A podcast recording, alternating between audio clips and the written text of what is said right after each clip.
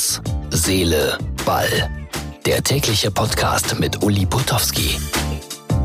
Wir sind angekommen bei der Ausgabe 174 vom 8. Februar 2020. Bei mir ist es jetzt gerade, oh, ich muss mal gucken, 23.01 Uhr. Ich sitze in einem Münchner Hotel, habe gerade bei Sky gearbeitet und das Spiel kommentiert äh, Dynamo Dresden gegen Darmstadt 98. Ja, und da saßen dann ein Haufen Kollegen und es fällt ein Tor für Dresden. Alle dachten, es wäre das 3 zu 3. Aber dann greift der VAR ein. Nein, nicht die Vereinigten Arabischen Emirate, sondern es greift der Videoschiedsrichter ein. Der Schiedsrichter auf dem Platz muss natürlich wieder kontrollieren. Er steht vor dem Fernseher, wunderbar behütet von fünf bis sechs Regenschirmen, damit ihm nicht zu viel an den Kopf fliegt. Er schaut sich das an und dann bekommen wir ja immer ein bisschen vorab die Information aus den Kölner Luxusstudios abseits. Und das hat uns sehr, sehr ratlos gemacht. Wir haben eigentlich keinen Spieler im Abseits gesehen. Der VAR sah aber einen Spieler, der passiv meiner Meinung nach im Abseits war, beteiligt an einem unfairen Zweikampf. Auch das konnte ich nicht erkennen, um ehrlich zu sein. Aber das Tor wurde nicht gegeben. Und so sitze ich hier in meinem Hotelzimmer ratlos.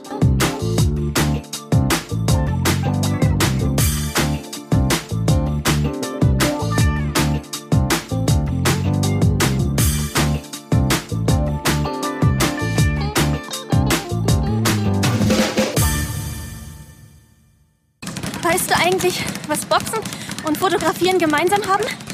Es kommt alles aufs Auge an. Und die richtige Technik. Na, dann solltest du bei diesem Angebot zuschlagen. Hol dir jetzt das Fotowunder Huawei P30 oder P30 Pro. Nur für kurze Zeit inklusive gratis Körperfettwaage und smartem Fitness-Tracker Huawei Band 4 Pro. Für ein fittes neues Jahr. Ja, was machen wir mit einer solchen Situation, liebe Fußballfreunde? Man schaut sich das wirklich tausendmal an. Wir haben ja da alle Möglichkeiten. Dann überlegen wir, irgendeinen Regelexperten einzuschalten. Das tun wir in der Regel auch. Der schaut sich das an und macht, und das beruhigt mich dann wieder als Kommentator, einen genauso hilflosen Eindruck. Er zuckt mit den Schultern. Ja, das gibt's. Aber Schiedsrichter können ja immer was erklären. Dann wird äh, darauf abgezielt, dass da in der Mitte Nicolao einen Zweikampf begangen hat, als er im Abseits stand, der dann irgendwie und indirekt und über 27 Umwege dazu geführt hat, dass Darmstadt 98 irritiert war und deshalb Abseits. Oder faul? Also sehr bemerkenswert fand ich die Reaktionen der Dresdner. Egal, ob das Trainer Kauzinski war oder Torschütze Schmidt, der ja eigentlich hätte richtig sauer sein müssen, die gaben sich alle super fair und anständig so nach dem Motto, ja, wenn der Schiedsrichter pfeift, dann wird es schon abseits gewesen sein. Und dafür gibt's ja auch diesen VAR. Also die haben überhaupt nicht gepestet. Ganz anders das Dresdner Publikum. Das kann ich in dem Augenblick aber auch verstehen. Weil wenn man beim Fußball und in einem solchen Spiel nicht seinen Emotionen freien Lauf lassen kann, wann denn dann? Also nicht mit Gegenständen werfen, aber schön laut pfeifen. Dann gab es noch eine rote Karte, die man mit bösem Willen allerdings geben kann. Ein junger Spieler aus Utrecht spielt zum ersten Mal, spielt sechs Minuten, geht dann überhart mit dem gestreckten Bein in einen Zweikampf mit Torhüter Schuhen, sieht die rote Karte, Schuhen bleibt drei Minuten lang liegen. Danach spielt er allerdings ganz normal weiter und Tinnitus müsste Schuhen jetzt eigentlich haben, weil das Publikum, wann immer dieser arme Torwart auch nur in die Nähe des Balls kam, ihn gnadenlos ausgepfiffen haben. Das war heute irgendwie für mich eine merkwürdige Situation. Und dann rief RTL an am Nachmittag. Es gibt wieder den Domino Day im November. Wer mich ein bisschen länger kennt, weiß, dass ich auch das etwa zehn Jahre lang kommentiert habe.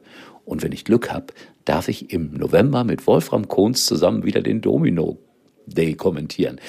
Vier Millionen, fünf Millionen, sechs Millionen Dominosteine fallen um. Es ist spannend. Es ist eine tolle Geschichte, die die Aufbauer da machen. Und es ist manchmal auch ein Schiedsrichter mit dem Spiel. Wird es einen Videobeweis beim Domino Day geben?